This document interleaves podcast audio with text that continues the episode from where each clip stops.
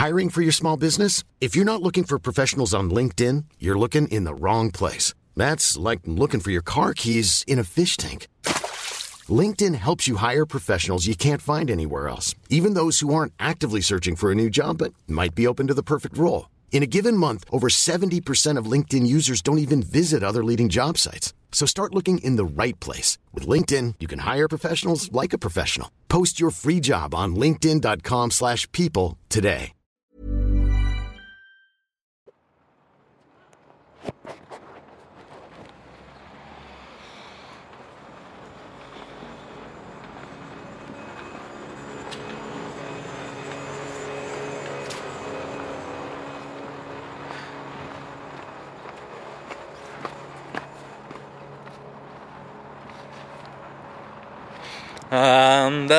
Andar, este es el programa de De andar. Caminamos divagamos, a los gatos saludamos. y exploramos la, La creatividad. creatividad. Andar. ¡Hola! hola, hola, Muy andar. buenas. Eh, Eh, ¿Cómo les llamamos? ¿Andantes? A los andantes, A los andantes. no sabemos si andan. Ya, es verdad, es verdad. Radioandantes. Bueno, muy buenas a todos los que nos escucháis. Eh, bienvenidos a un nuevo programa del podcast Andar, un paseo acá sobre creatividad y videojuegos. Eh, yo soy Mariana González Y yo soy Jordi de Paco. Y bueno, hoy nos hemos inventado un invento eh, particular para el programa de hoy, porque, a ver, no sabíamos si íbamos a grabar o no, porque hace mucho temporal, en plan mucha lluvia, eh, esta mañana estaba fatal con mucho viento, lluvia y tal. Ha salido el sol después de comer y hemos dicho, guau, podemos ir a grabar. Pero sigue haciendo Eh, mucho viento. Sí, sigue haciendo mucho viento, el sol se ha ido, eso es una putada, pero bueno, em, a ver qué pasa. Y entonces pues hemos dicho, hostia, no podemos poner nada al móvil para que se escuche mejor.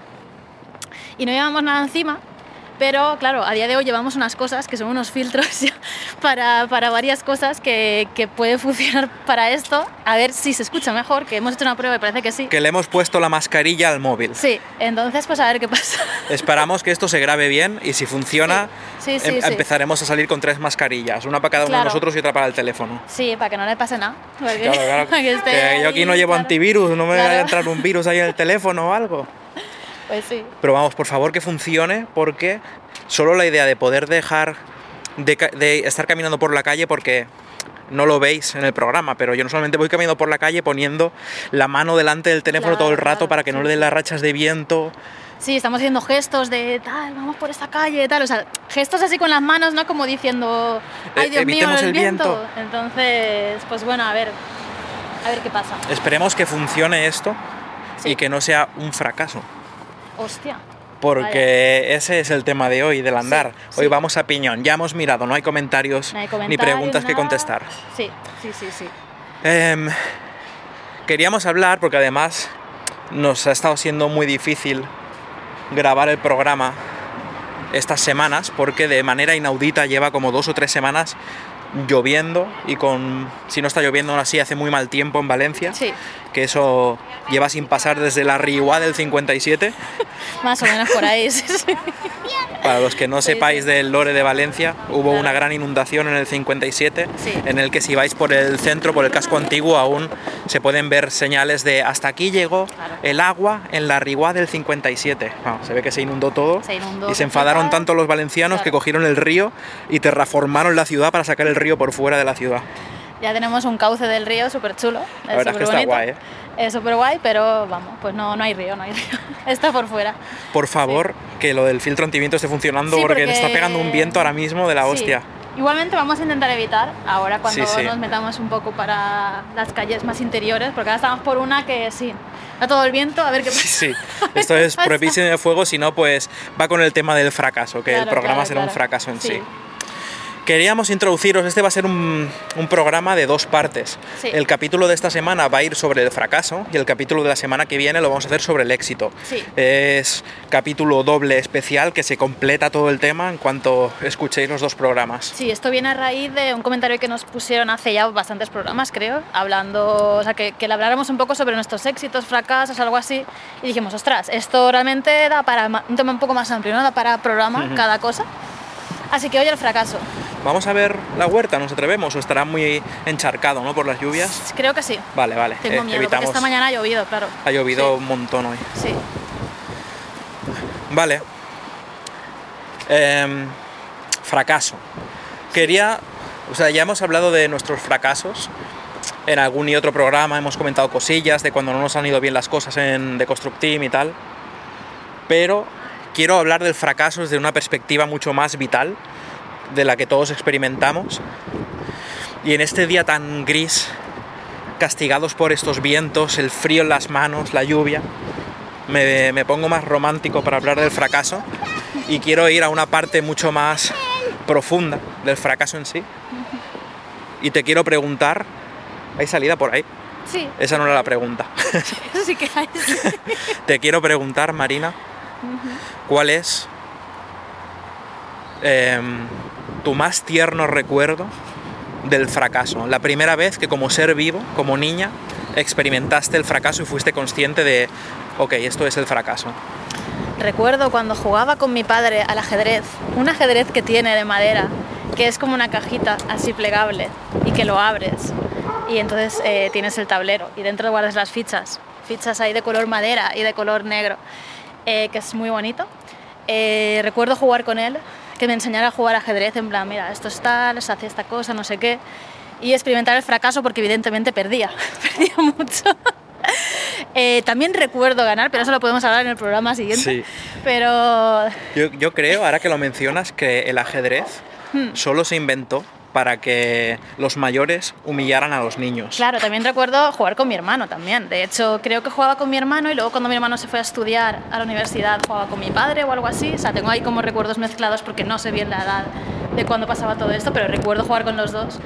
Y, a ver, realmente no es fracaso en sí, ¿no? Pero esa sensación de, ay, ¿no? De, tengo que aprender más esto, ¿no? Para Ya no poder... entiendo porque la primera experiencia con el fracaso como niño, porque fracaso lo entendemos tener un objetivo y es como un fallo un poco más catastrófico.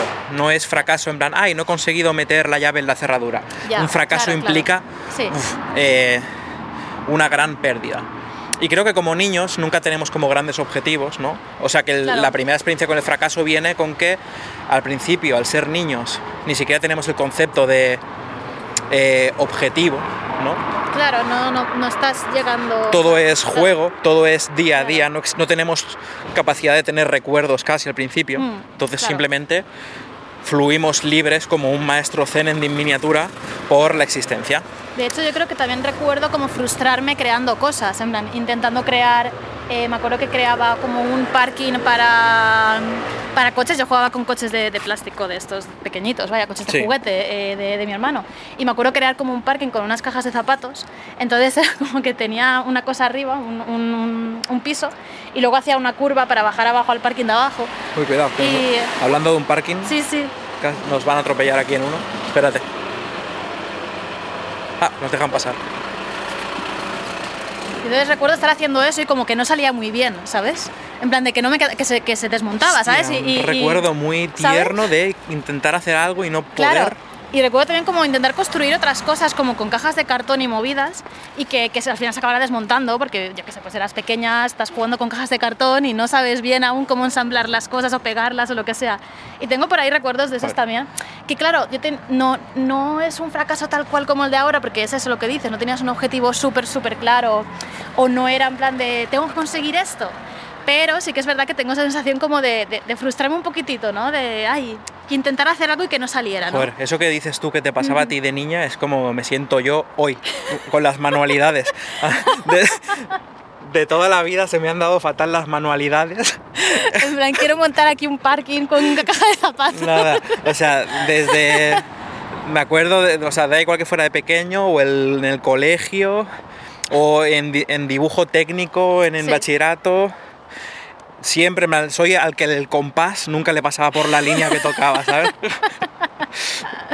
Que se te movía, que ponías ahí el compás y se Yo te... no, eso, o sea, yo no entendía en plan, por, eso, sí. por eso me gusta más hacer cosas con el ordenador, Claro, claro. porque ahí no hay fallo. En plan, el ordenador, Claro. tú le dices unas cosas, Sí, si sí, se las has dicho bien, suele cumplir. Claro. Pero es que de verdad, o sea, me ponía negro cuando trazaba con la, con la regla la línea y, y en plan, no se tocan. Ya está. A volver a empezar. Entonces ahí tienes recuerdos de fracaso también con o cosas de esas. De frustración máxima. Y los proyectos de tecnología en la ESO. En plan, vamos a hacer. Recuerdo que tuvimos que hacer con. Un proyecto con. De, de tejer ropa, de confeccionar ¿Ah, una sí? camisa. ¡Hala, qué guay! Lo tuve que hacer con, con la Patri, Sí. que vino al último programa de la temporada pasada. sí, Eh. Su seudónimo es Patri. Patri. Hola Patri. y nos mandaron a hacer una camisa. Sí. de cogerme las medidas, Ostras, cortar la guay, tela, coser cosas y tal. Y cuando me la puse, pues parecía Frankenstein. Madre mía. No, no sé si se podría llamar ropa eso. El profesor como que se tenía que aguantar la risa. O sea, puntuación, risa. Risa. Madre mía. Entonces sí, o sea, creo que ha, ha habido muchas experiencias con el fracaso, ¿no? ¿Cuál sería tu... ¿Tienes alguna como así primera o de estas que dices, creo que era muy pequeño cuando me pasó esta cosa? Uf, mis primeros recuerdos, experiencias con el fracaso. Lo podría haber pensado antes de hacer el programa porque la verdad es que sabía que te lo iba a preguntar A mí me lo has preguntado, yo pensaba. y no lo pensó para mí. Em, a ver.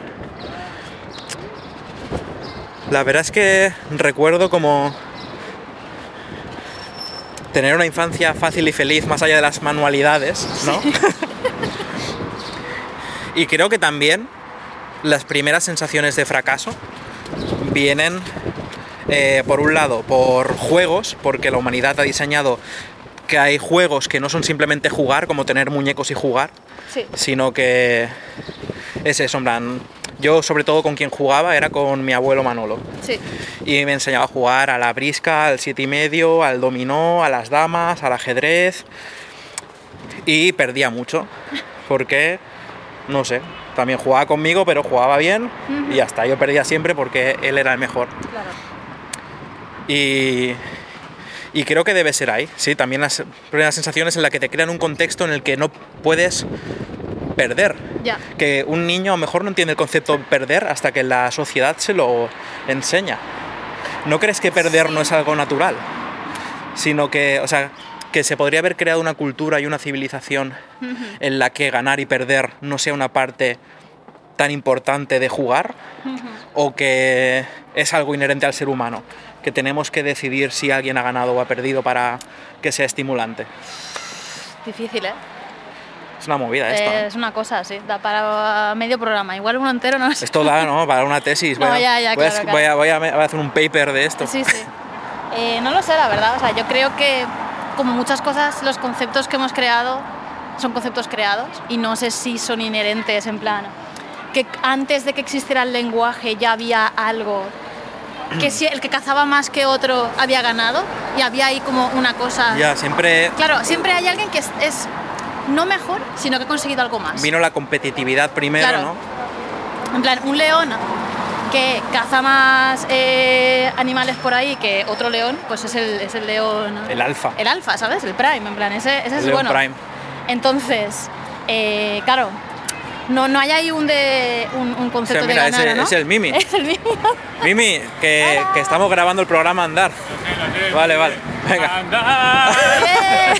hasta luego. Hasta luego. Hostia, nos ha encantado el, el programa. Madre mía. Eh, pues sí, no sé, no sé. O sea, yo creo que hay conceptos ahí que son como.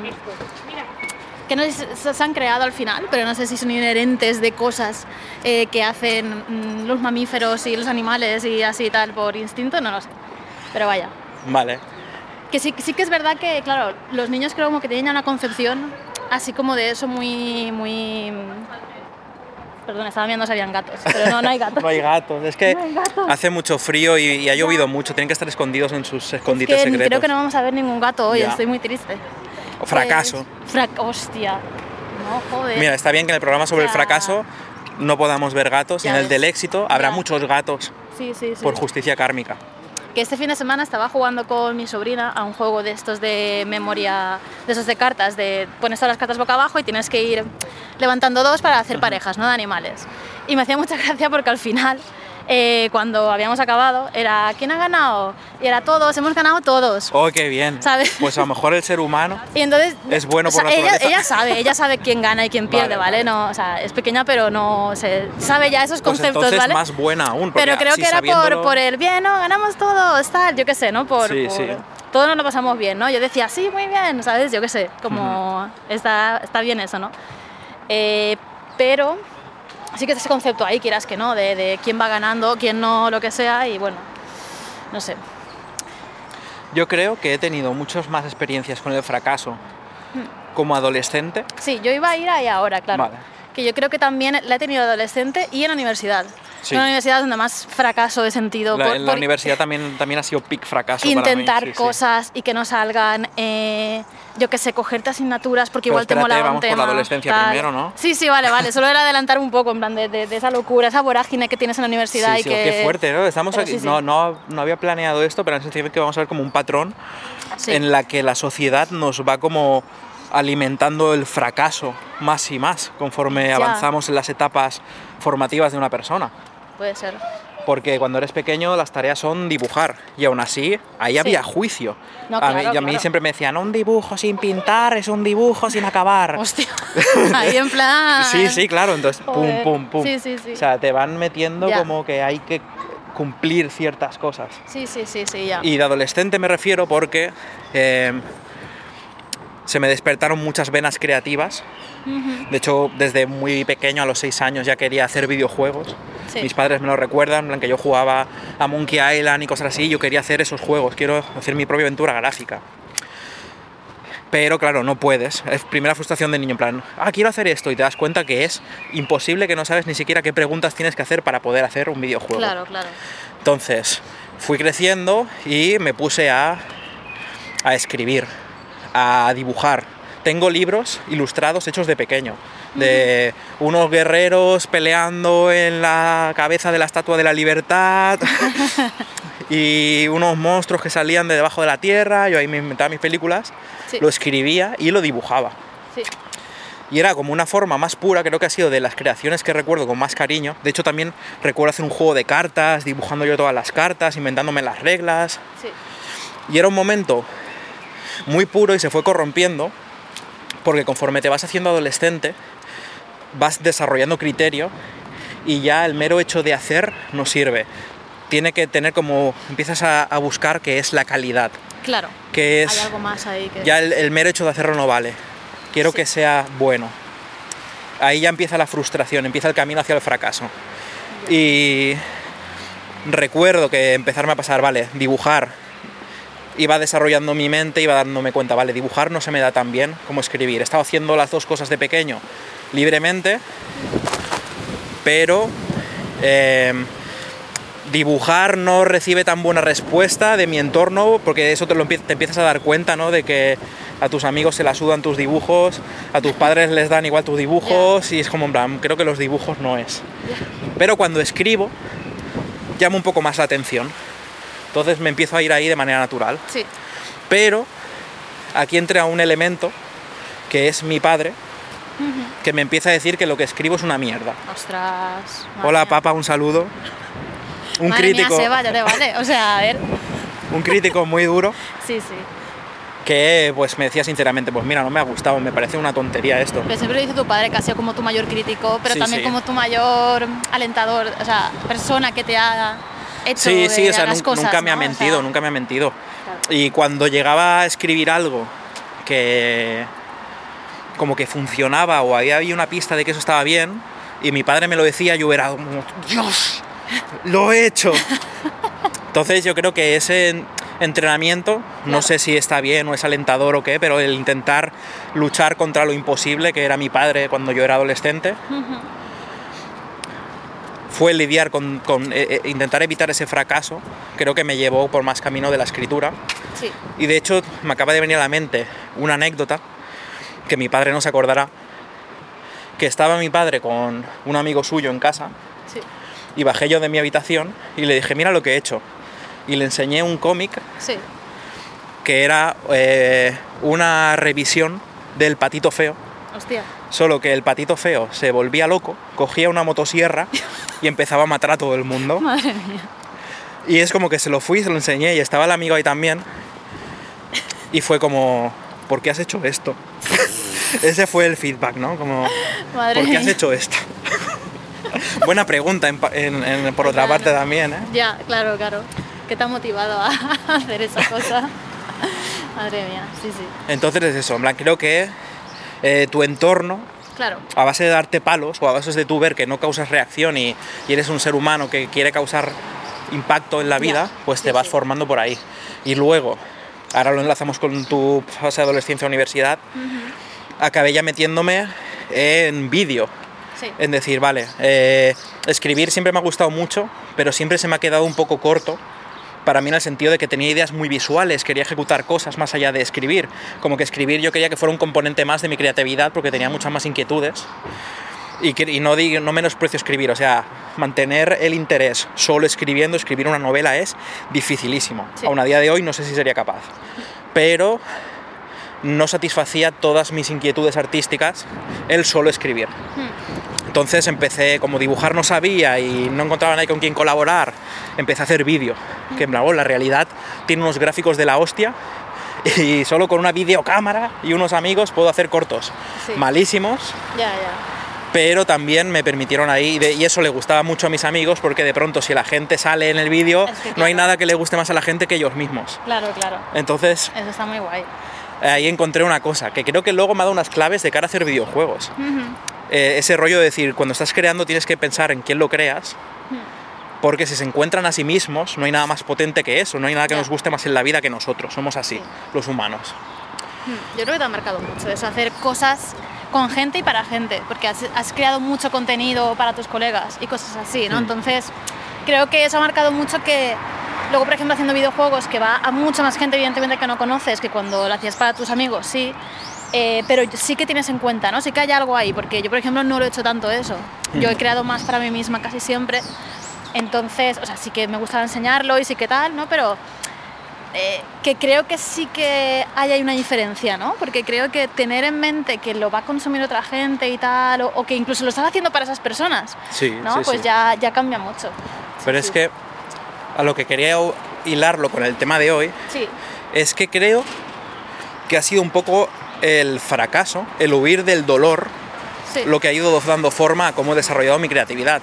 Porque si creas algo y no funciona, a mí me dolía mucho. En plan, Ya, ya.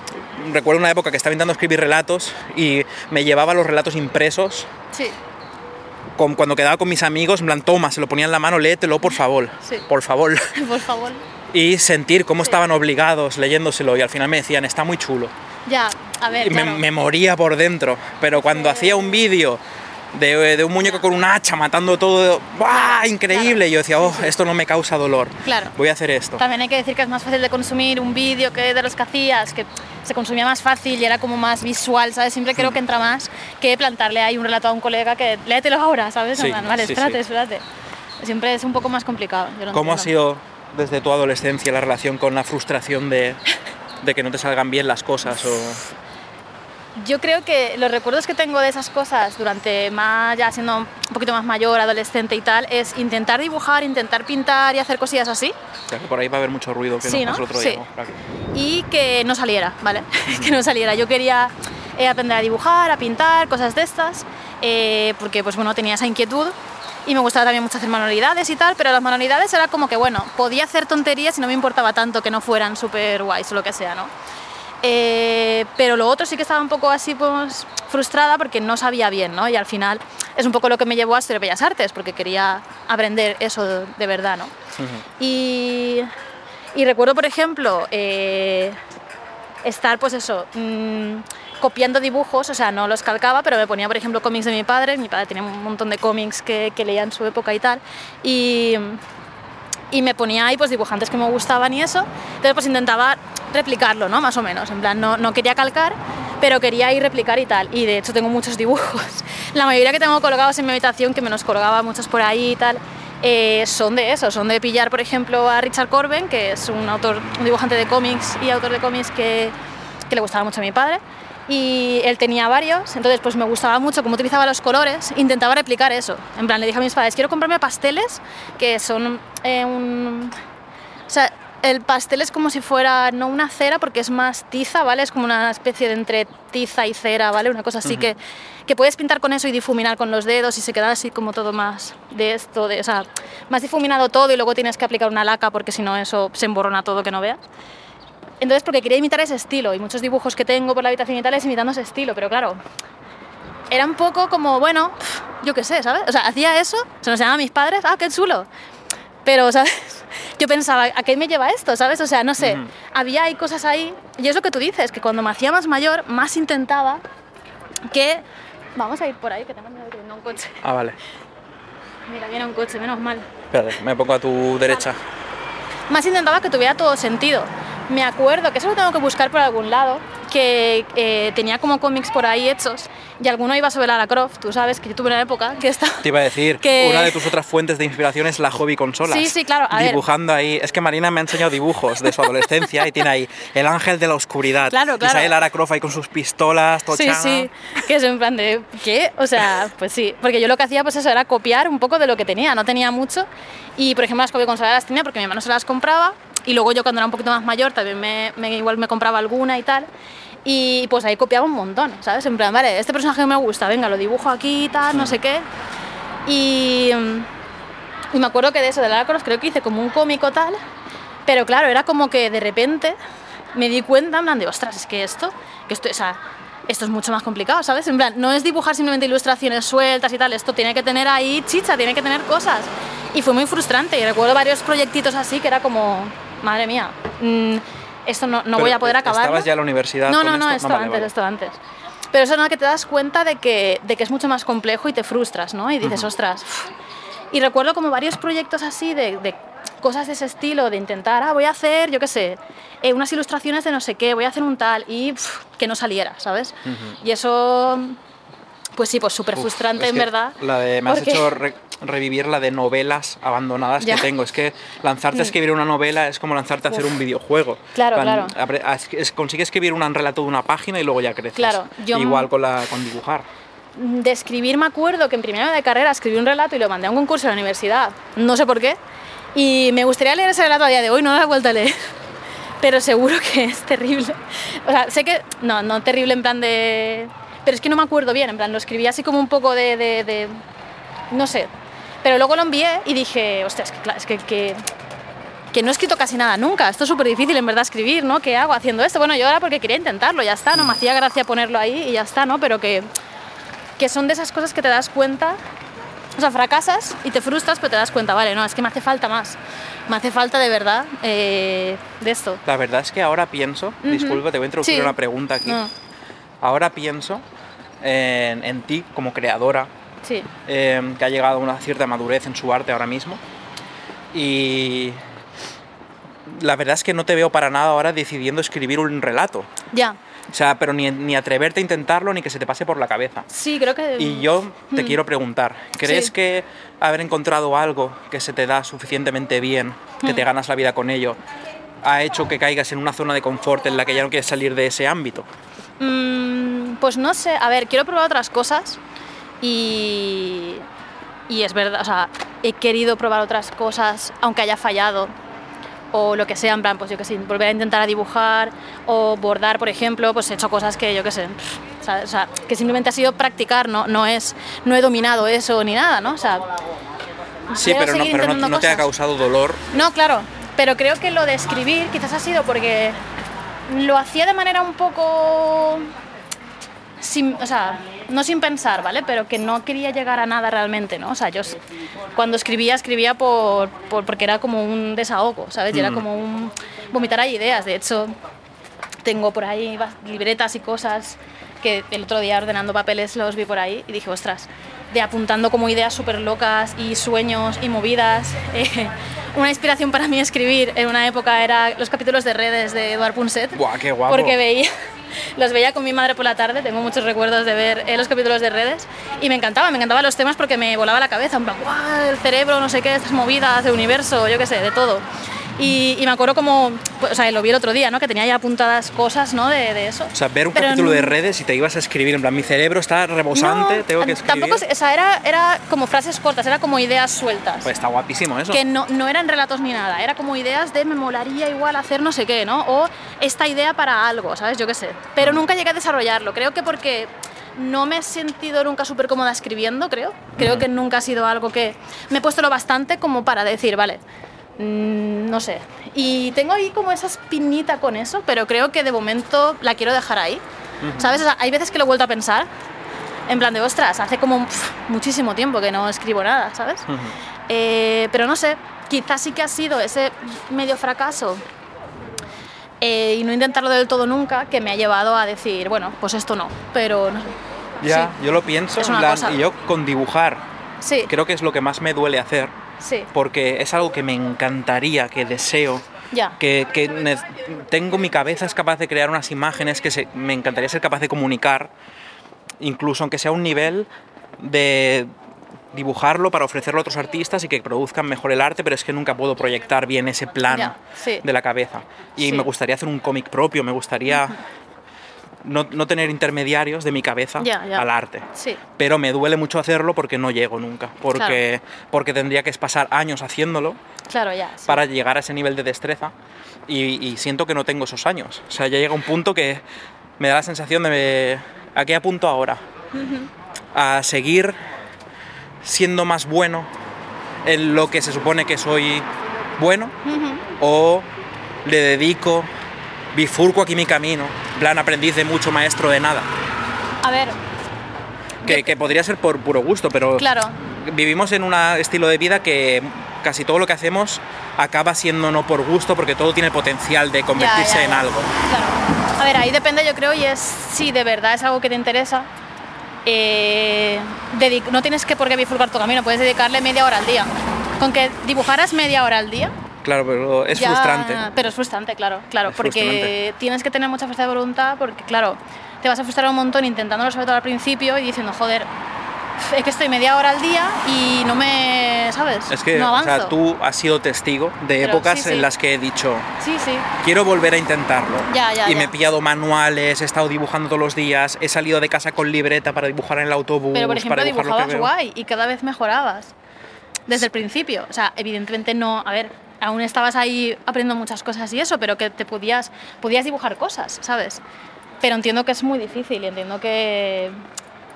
Vamos por aquí. Vale, Es que no sé, o sea, siento que si dejo de escribir seis meses, ya, a la vuelta y escribo incluso mejor por tiempo que he tenido de reflexión, Sí, por cosas sí. así, porque las letras están ahí sí, y nunca voy a perder la destreza de apretar un dedo contra el teclado. ya. Pero eh, dibujar sí que es destreza. Tengo que Mm, tener destreza, coordinación ojo-mano del disco Elysium. Tienes que tener un poco, pero a ver, se pierde porque tú sabes que yo dibujo una vez cada tres años o así. ¿vale? Y a ver, no tanto, pero un poco sí, más o menos. Dibujar se Mm, entiende dibujar en- fuera de pixel art. Claro, claro, Vale. en plan 2D, ponerme con el lápiz a dibujar una cosa. Y a ver, se pierde un poco, pero es verdad que creo que puedes recuperarlo más o menos. Bueno, a ver, depende, depende, depende mucho, en verdad, sí, sí. Depende un No montón, sé, depende un montón. O sea, y, por ejemplo, luego hay cosas que ya no es a nivel de frustración o fracaso, sino que directamente no te duelen porque la consideras imposible, como lo es para mí hacer música. Buah, pf, yo con hacer música, eh, a veces tengo ahí como la idea esta de, joder, me gustaría preguntarle a Paula, enséñame a tocar el piano, ¿sabes? Aunque por ahí dice que no sabe tocar el piano, pero sabe tocar el piano, ¿vale? O sea, sí, eh, porque siempre lo dice y eso. Vale, ya me gustaría, me gustaría a mí no saber tocar el piano como no sabe el Paula tocar el piano. O yo qué sé, o aprender algo muy sencillo, muy tal, ¿sabes? O sea, me gustaría eh, eso, pero luego pienso, es que hay que dedicarle tiempo también.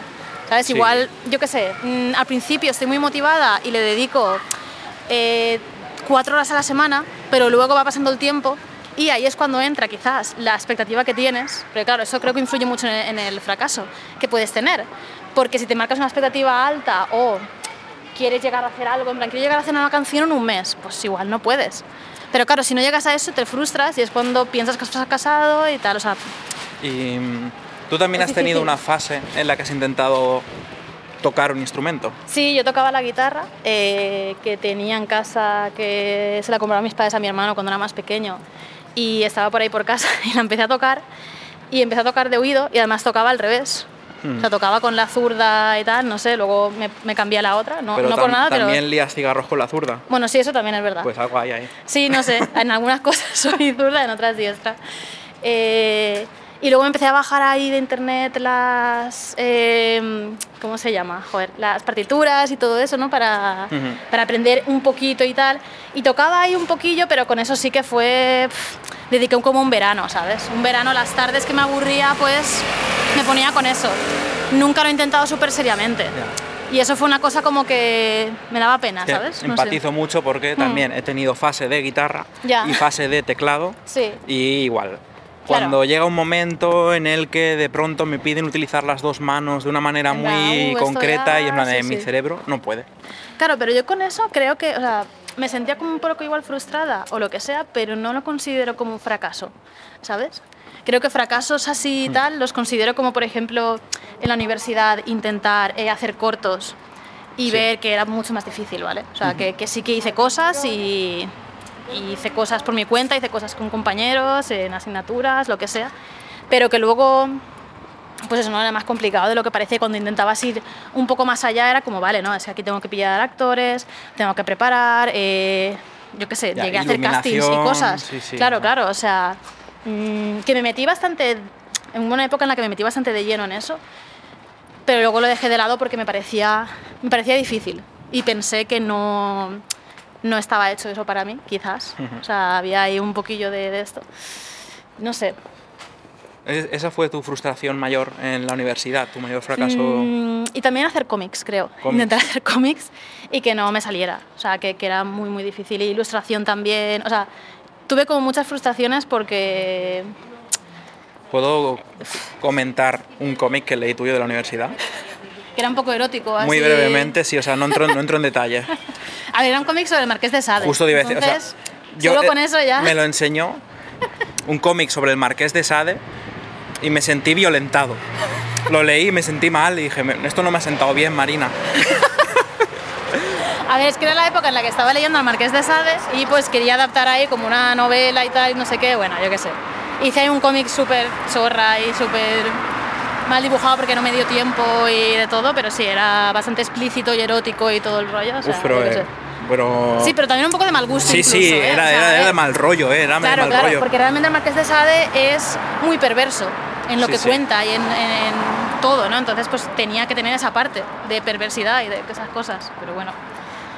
Mm, Sí, por ahí también, por ahí también. Y darme cuenta de que la ilustración y el dibujo, ostras, el viento, o sea... ahora Espero que el viento mucho no golpee el móvil, Yo sí, espero sí. que no sé qué pasa. Que eso no se me daba tan bien como, como pensaba que quizás se me iba a dar. O que lo que pienso a día de hoy es que no le dediqué suficiente tiempo realmente. Ujú. Que era un poco vaga y que no... Pues hacía las cosas para la universidad y tal, pero que no practicaba lo suficiente como para desarrollar el dibujo y desarrollar Joder. ilustración y cosas. Es ¿no? que ahí has dado en el clavo en lo que siempre me decía mi madre. Que me decía, tú nunca llegarás a nada porque eres un vago. Tus padres ahí... Y tenía razón, tenía razón. O sea, yo sí, yo creo que me- en la universidad era muy vaga. O sea, hacía cosas y tal y, y todo, pero o sea, todo lo que me mandaban lo he hecho, tal, no sé qué, pero creo que fuera de eso siempre me costaba mucho porque siempre estaba dudando de mí misma muchísimo y eso es algo Ujú. que a mí me pasa también a día de hoy, ¿no? Que siempre pensaba, Buah, es que es total.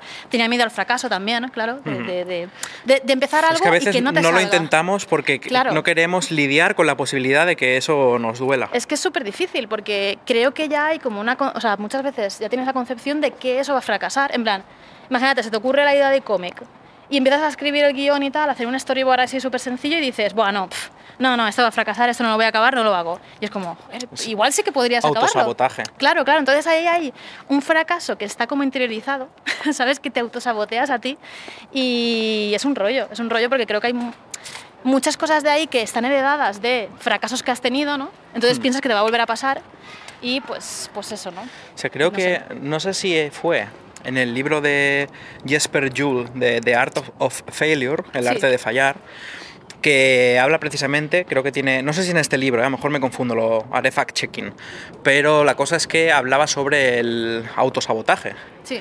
de un estudio de que muchos eh, estudiantes en Estados Unidos acababan emborrachándose antes de los exámenes para tener resaca y tener una excusa para suspender. Era como que te saboteas a ti mismo para no lidiar con la realidad de que he Claro. hecho todo lo que podía y aún así he fallado. Ya. Entonces, es difícil eso. eh, sí. yo me- con muchas cosas que he intentado crear de adolescente y adulto, Sí. he tenido esa sensación de que me empiezo a enamorar de una idea, llego hasta un punto y digo, "Uf", empiezo a notar el dolor de todos los traumas de haber crecido creando Claro. y decir, eh, no estoy preparado para lidiar con esto. Claro. Y a lo mejor es algo que podría haber haber acabado pasando, porque las cosas simplemente para que existan, pues tienes que poner a hacerlas y eventualmente Claro. están hechas. Claro. Pero, y aún así, si no se acaban, el tiempo que has pasado construyéndolas es un tiempo muy valioso.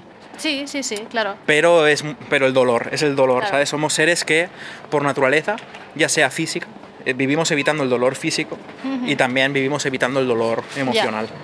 ¿Piensas que cuando has hecho cosas con gente, por ejemplo, en The Construct Team, Hmm. eh, te ha costado menos eso?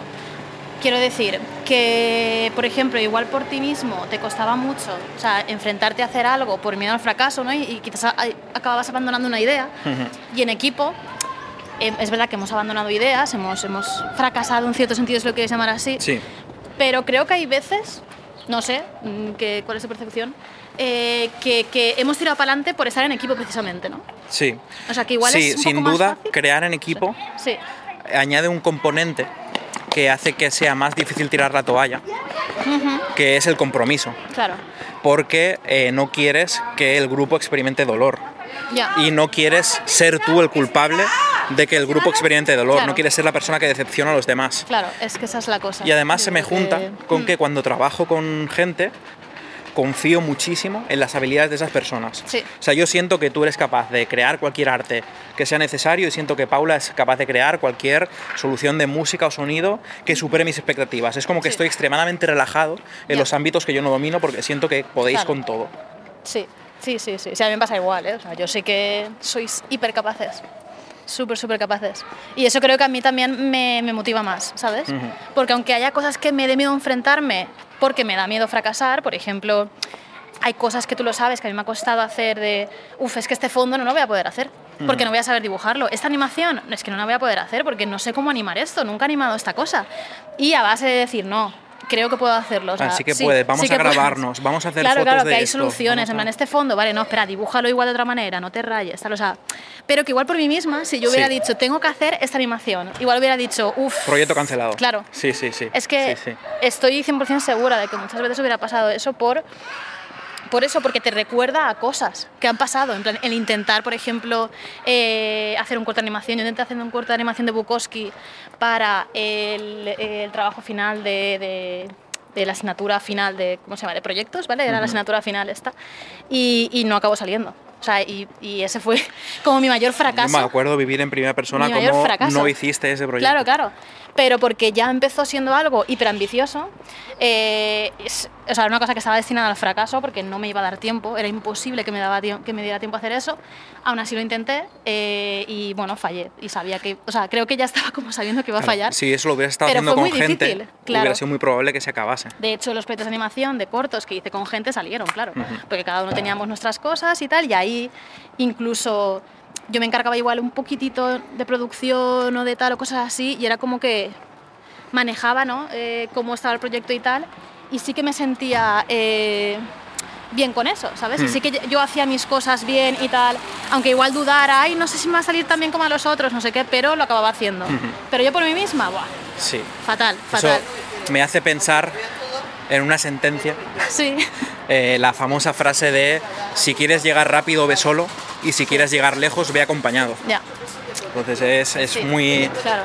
No, no había entendido tan bien esa frase como después de esta conversación que hemos tenido. Sí, sí. Todo en la universidad y eso, ¿abandonaste muchos proyectos que hacías en solitario? ¿O piensas que, no sé, hiciste Buah. bastantes cosas? ¿O te gustaba Eh, más quedar en compañía que tú solo? Mm, uf, realmente... Vamos a avanzar un poco que nos Sí. están siguiendo hablando muy alto y se me meten los pensamientos. Sí. Que cruzamos por aquí, vamos por dentro del barrio. Vale, Vale. sí. que en la universidad hice muchas cosas muy experimentales y lo recuerdo como una época muy feliz a nivel creativo por mi parte. Sí. Pero también recuerdo que el que eso saliese medio bien me llevó a volverme mucho más ambicioso y de pronto todo eso acabó cayendo en cortos muy ambiciosos que nos hicieron, eh, cosas de animación muy ambiciosas que nos hicieron, aun, colaborando con gente, era en plan, me empecé a flipar Claro. y probar la miel te da el subidón, te vienes arriba Claro. y ¡boom! Golpe, en plan, vuelve a la realidad, no seas tan flipado. Claro, yo creo que me pasó un poco también, ¿eh? porque sí que habían cosas que salían y sí que habían cosas que, que producías por mí misma y acompañada y era como, ¡buah, puedo hacer esto! Y luego en verdad, ¡pum! No, te has flipado. Ujú. Y eso es lo que tal cual, tal cual lo has dicho. Te has que- flipado. También sí. en, en la carrera tuve eh, la- el privilegio de experimentar por primera vez en la vida lo que era suspender una asignatura y tener que repetirla al año siguiente. Yo casi, pero, o sea, por es suerte. que ¿verdad? yo No había tenido la suerte de no haber repetido nunca nada en la ESO ni en bachillerato y pensaba que iba a vivir toda mi vida siendo impecable y de pronto en plan eh, era asignatura de sonido en multimedia. Sí. La suspendí y no daba crédito. Sí. En plan, y me tengo que matricular otra vez de esta movida y hay que pagarla otra vez. Ostras. Hostias, o sea, yo no entendía lo que era eso y, y tener que repetir una clase que ya había hecho me, me torturaba un poco, me es que esto ya lo he dado. Te- estoy, estoy perdiendo mi puta vida Joder. y me la saqué, o sea, fue una, una lección muy dura y me, Sí, me sí, saqué la asignatura. claro. Sí, sí. Luego no me saqué la carrera, no, no sirvió de nada repetir esa asignatura, pero bueno, esa, final. esa la repetí. Tu fracaso, no acabar la carrera. No, creo no lo consideras fracaso eso. Eso lo- no lo considero fracaso, la verdad. O sea, O sea, a pesar de que de normal se consideraría fracaso. ¿no? Suspender esa asignatura me sentó peor que no acabar la carrera, Pero porque no, no la acabaste porque no te hacía falta ya. o sea, no acabé la carrera porque había encontrado trabajo antes de acabar la carrera y yo estaba haciendo una carrera para encontrar trabajo y de ese trabajo salté a otro trabajo, de ese trabajo a otro, de ahí Ya. empecé a hacer videojuegos, ya ya, no- dijiste, ya, nunca más me hizo falta claro. porque siempre pensaba, bueno, cuando me haga falta voy y la termino. Claro, claro, Pero- porque puedes hacerlo realmente, claro. Ya jamás lo he necesitado. Ya, pues sí. ¿Te imaginas un día volviendo a. En plan, hostia, es que me tengo que acabar, sacar el Ni de título? puta coña. Eh, o sea, no quiero No, no, volver... no, ni de coña, ni de coña. O sea, me- es, es que es una movida, porque estudiar, sí que quiero estudiar más cosas. Vamos por Vale, aquí. Sí, sí. Estudiar sí que quiero estudiar más cosas, pero nunca quiero volver a estar sometido a los caprichos burocráticos Sí, de una academia, a lidiar con profesores de mierda, con directores de mierda, que le den por culo a todo el ámbito académico de los Es cojones, es- así te lo digo. Sí, sí, sí, no, no, es que tal cual, ¿eh? es terrible. En La plan- titulitis y el Sí, sí. satisfacer los caprichos del profesor de turno, es que, es que eso es de las cosas más corruptas que tenemos en, Ya, en nuestro no. sistema. O sea, cuando encuentras un profesor bueno, que eso ya lo hablamos un poco Sí, en el capítulo de aprender y tal, de puta madre, pero si no, es que no, es que no, es que es como porque es que es súper injusto. Es muy Es que es injusto, súper injusto. injusto. Y por ejemplo, es que en Bellas Artes, que era todo muchas veces súper subjetivo, en plan de que, de sí, que es una persona juzgándote. Claro, había veces que había por, había por ahí un poco de, de, a ver, claro, joder, tú puedes ver más o menos si un dibujo es está bien, está proporcionado, ¿no? Sí, Tal, no, sí. anatomía, esas cosas, pero había veces que Pero era cuando empiezas a irte a cosas más artísticas- Claro, claro, e- era juicio. Y yo tengo que decir que habían bastantes que eran bastante generosos, ¿vale? Que eran en plan de, te respetaban como bastante que, aunque no hicieras las cosas súper tal, era como, vale, tú has hecho este proyecto, bien, ¿no? Pues yo qué sé, te pongo una nota que, que vea y ya está. Pero luego habían otros que no. Claro. y eso es lo peor, eso es lo peor, Es en que, plan, de sentirte nuevo, tan juzgada, ¿sabes? los profesores cómplices, una parte muy importante de Sí. cómo percibimos el fracaso en la vida. Claro, es que... por es tener jueces Claro. en nuestro desarrollo personal. Claro. ¿Tú crees que eso nos marca muchísimo? En plan, Eh, desde pequeño, es decir, eres Pues ya apto, me ves, no apto. estoy gritando. O sea, Claro, es que eh, empieza de- con sí, tus sí. padres y Ya. sigue con los profesores Sí, y acaba con tus jefes. Vivimos en juicio constante. Ya, ya, ya. En lugar de estar en plan de qué puedo hacer por ti para que crezcas. Ya, ya, ya. Eh. ¿Cómo podemos colaborar juntos para que de aquí salga algo bello? Ya. O sea, hay tantas maneras diferentes de entender la vida que no que una persona tenga que juzgar a otra. Ya. Bah. Me pongo, es que Ay, madre. me pongo malísimo. Madre mía, qué enfadado. El fracaso. Que si es que hablar de ese tema. Sí. Igual cuando el siguiente hablemos del éxito. A sea ver, sí, tal. sí, sí. Pero bueno. Eh, ¿Qué te iba a decir? vamos- Vale, yo tengo que ir a la imprenta, ¿eh? Antes de ir Ah, a casa. vale, vale, pues vamos yendo para allá. Un poco para allá. Que estamos llegando a la franja final ya Mm, sí, del sí, programa. Eh, pensaba que íbamos a hacer como una parte de años formativos Iba a decir eso. y otra parte de nuestra carrera profesional. De que no hemos hablado nada de Constructeam. Y bueno, podemos hablar de Pero es que, brevemente, realmente, mira, aunque lo- hemos comentado cosas. Lo que ya, dure el camino a la imprenta y ahí cortamos. Vale, vale, vale. Sí. Que. mm, O sea, es que creo que. en- sobre fracasos en The Construct Team hemos hablado en muchos programas. Claro.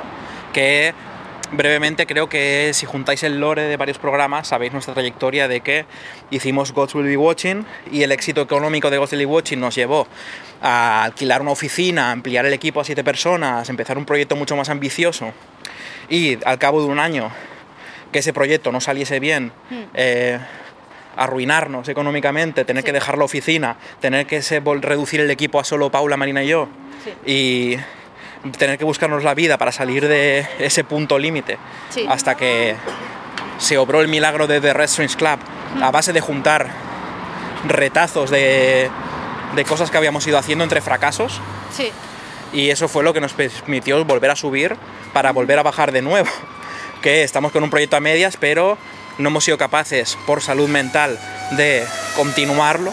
Hemos tenido que aceptar un fracaso, esta vez no de creatividad, sino físico, Sí. de estar derrotados mental y físicamente, tener que aceptar que no somos capaces de seguir trabajando, Sí. tener que sufrir, tener que curarnos, tener que rehabilitarnos y solo ahora recientemente, desde hace unos meses, volver a recuperar un ritmo de trabajo saludable. Sí.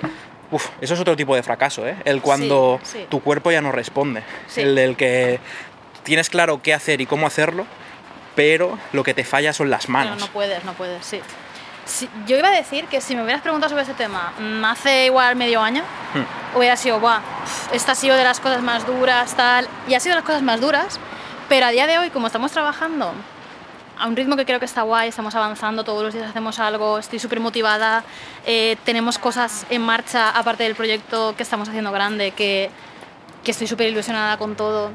Y El, el andar un poco también creo que nos, ha- nos ha andar. salvado la vida. ¿eh? creo que también expresar estas cosas y darle vueltas a cosas de la creatividad y compartirlas y tal, creo que, que también, no sé, ha estimulado cosas, ha, ha cambiado cosas en el cerebro y, y no sé, ahora lo veo como, sí, hemos fracasado, pero eso nos ha llevado aquí, ¿sabes? Por ejemplo, lo de la oficina, de coger la oficina, ese proyecto que se canceló y tal, es como creo que de los mayores fracasos que hemos tenido, por eso, pues a nivel más económico o a nivel de, de ambición, de "Buah, Ujú. queremos hacer esto y tal, pero yo personalmente lo considero como, bueno, pues hicimos esto y no salió y no pasa nada, ¿sabes? O sea, Sí, es que... o sea, fue muy doloroso, recuerdo la ansiedad de, eso, de ese año, Nada, pero ahora en retrospectiva lo veo como algo valiosísimo Claro. que nos ha construido el y camino hasta aquí. Yo qué sé, pues sí, pues perdimos dinero, tal, eh, tiempo, lo que sea. Bueno, el tiempo yo no lo considero porque creo que aprendemos siempre. Sí. Pero bueno, puedes decir, sí, perdimos dinero, tal, pero no sé, no. Yo qué sé, yo estoy bien con eso. Y con el bajón, bueno, el bajón, el- todas las ansiedades y el no poder trabajar y el poder, pues eso no lo que dices, el querer hacerlo y no poder física y mentalmente, porque no, no, no, no puedes, no puedes estar en el ordenador, no te funciona la cabeza, ni las manos, ni nada. Es muy frustrante.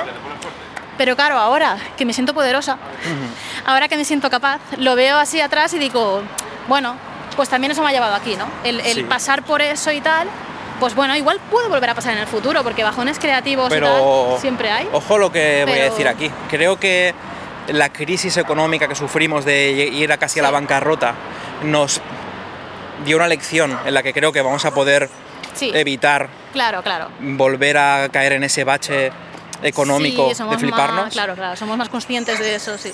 Y creo también que esta crisis de salud mental que hemos atravesado también nos va a hacer que nuestra relación con el trabajo cambie de una manera Sí. en la que evitemos volver a destruirnos de esa Claro. manera nunca más. Sí, yo creo que a día de hoy me relaciono de manera mucho más saludable y, y creo que no estoy tan frustrada y no tengo tanto miedo al fracaso, ojo, ahora que estamos hablando de todo esto, al menos en ese tiempo que llevo trabajando hasta ahora, porque, no sé, por ejemplo ahora he hecho una escena con un fondo un poco más complejo de lo habitual, de hecho más complejo igual de lo que debería, hacer debería haber hecho falta para esa escena, pero, pero me apetecía hacerlo. Y no sé, es como que me he podido igual frustrar así por momentos, pero luego he dicho, no, yo puedo con esto, ¿sabes? Y lo voy a acabar acabando y está quedando bien y todo y tal. yo creo que no sobre sé, todo hemos aprendido a no darnos cabezazos. Ya. Porque no te salía al fondo, has sabido dar un paso atrás, respirar, probar Sí, otra sí. manera, buscar otra Me solución. pongo a hacer personajes, eh, tal, o sea, eso, sí, sí, cambiar. La verdad es que plan, yo también me siento que una parte, que además la traté mucho con el psicólogo cuando acabé la terapia, me siento ahora muy capaz de, porque tengo una manera saludable de liar con, lidiar con la presión, con el agobio, con, no sé, o sea, estoy muy contento. Ya, Bueno, o sea, es una forma muy Sí, rara de decirlo, sí. Eh, es una desgracia que hayamos tenido que atravesar Ya. un año tan horrible A ver, claro, durante la pandemia, además. Sí, pero bueno, es por sacar el lado positivo, que joder. Sí, sí, sí, al final, que... creo que desde, eh, desde esa primera derrota al ajedrez, cuando Sí, eras pequeña, o- hasta este momento, Sí, sí, creo que todo nos ha construido Claro, claro. una serie de poderes y capacidades que no vendrían de otra manera, sino solo puede venir a través del, fracaso. Claro, sí. Yo iba a decir que esa es una conclusión perfecta. El fracaso es parte de la vida y parte de todo y te forma también y te hace ser como eres, ¿sabes? Y creo que hay que también pasar por eso. No todo te puede salir bien, no todo va a ser súper fácil, eh, pero puedes aprender un montón y bueno, Sí. Yo muchísimo ánimo a Sí. todas las que estéis fracasando ahora sí, mismo. Sí, eh, porque el momento en el que estás en eso estarás escuchando esto y diciendo, sí, hombre, porque lo Sí, entiendo, sí, lo entiendo. Pero Pero sí, sí, mucho ánimo. eh, creo que no podemos evitar fracasar, lo único que podemos evitar es, o sea, podemos modificar nuestra relación con el fracaso y ah, aprender a tratarlo como un aspecto más de nuestras vidas, e intentar que forme una parte... Yo es que ahora lo siento incluso como con cariño, o sea, veo ese bache por el que hemos pasado y me siento como con cariño de ese, de ese momento tan duro, la verdad. No sé, es muy raro. Sí, Es muy raro. Yo creo que es también un, como un mecanismo de defensa, ¿no? El verlo de esa manera, creo. Ya, Es- sobre es- todo, no sé, pero- si podéis, buscad a gente que os quiera y que queráis, para, Sí. porque es la mejor manera de atravesar un bache, sin sí, duda. al final es eso. eh, rodearte de personas, como estuvimos hablando en el capítulo anterior, Sí. es súper importante y, y te ayuda mucho en estos momentos porque atravesar el fracaso sola es muy duro, es muy Sí. duro. Y piensas que luego ya no vas a ser capaz, piensas un montón de cosas que se te quedan en la cabeza y creo que rodearte de gente que te motive o que pues eh, te, te ayude a superar eso, que te haga ver las cosas de otra manera, mm, no sé, te puedes sacar de ahí, te Valiosísimo. sacar de ahí. Así que sí. Hemos llegado a la imprenta. Sí. Y lo siento mucho, Víctor, pero no lo vamos a grabar porque hay mucha cola y va a ser como mucho rato en silencio en- una copistería. Claro, creo que va a ser demasiado. Así que nos, vamos a despedir aquí. Sí, Muchas gracias por escucharnos. Muchísimas y gracias, La semana que viene, episodio sobre el éxito, para terminar Sí. este capítulo doble de fracaso y éxito. sí. Em. Pues eso. Nada. Nos vemos. Muchas gracias Sí. por escucharnos. Muchas adiós, gracias. Adiós. Un abrazo.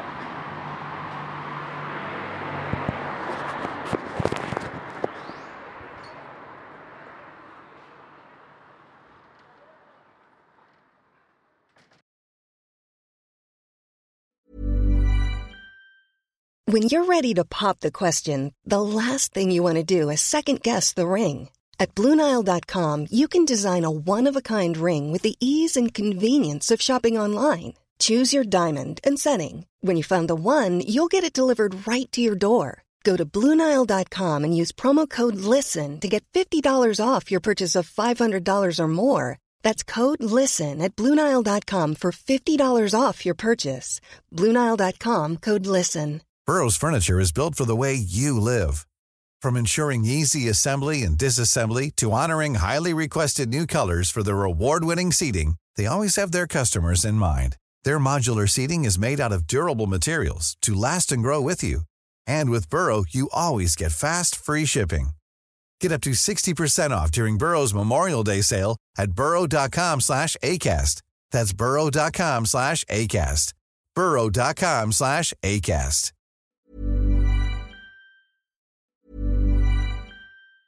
Planning for your next trip? Elevate your travel style with Quince. Quince has all the jet setting essentials you'll want for your next getaway, like European linen, premium luggage options, buttery soft Italian leather bags, and so much more. And is all priced at 50 to 80% less than similar brands. Plus, Quince only works with factories that use safe and ethical manufacturing practices. Pack your bags with high-quality essentials you'll be wearing for vacations to come with Quince. Go to quince.com/pack for free shipping and 365-day returns.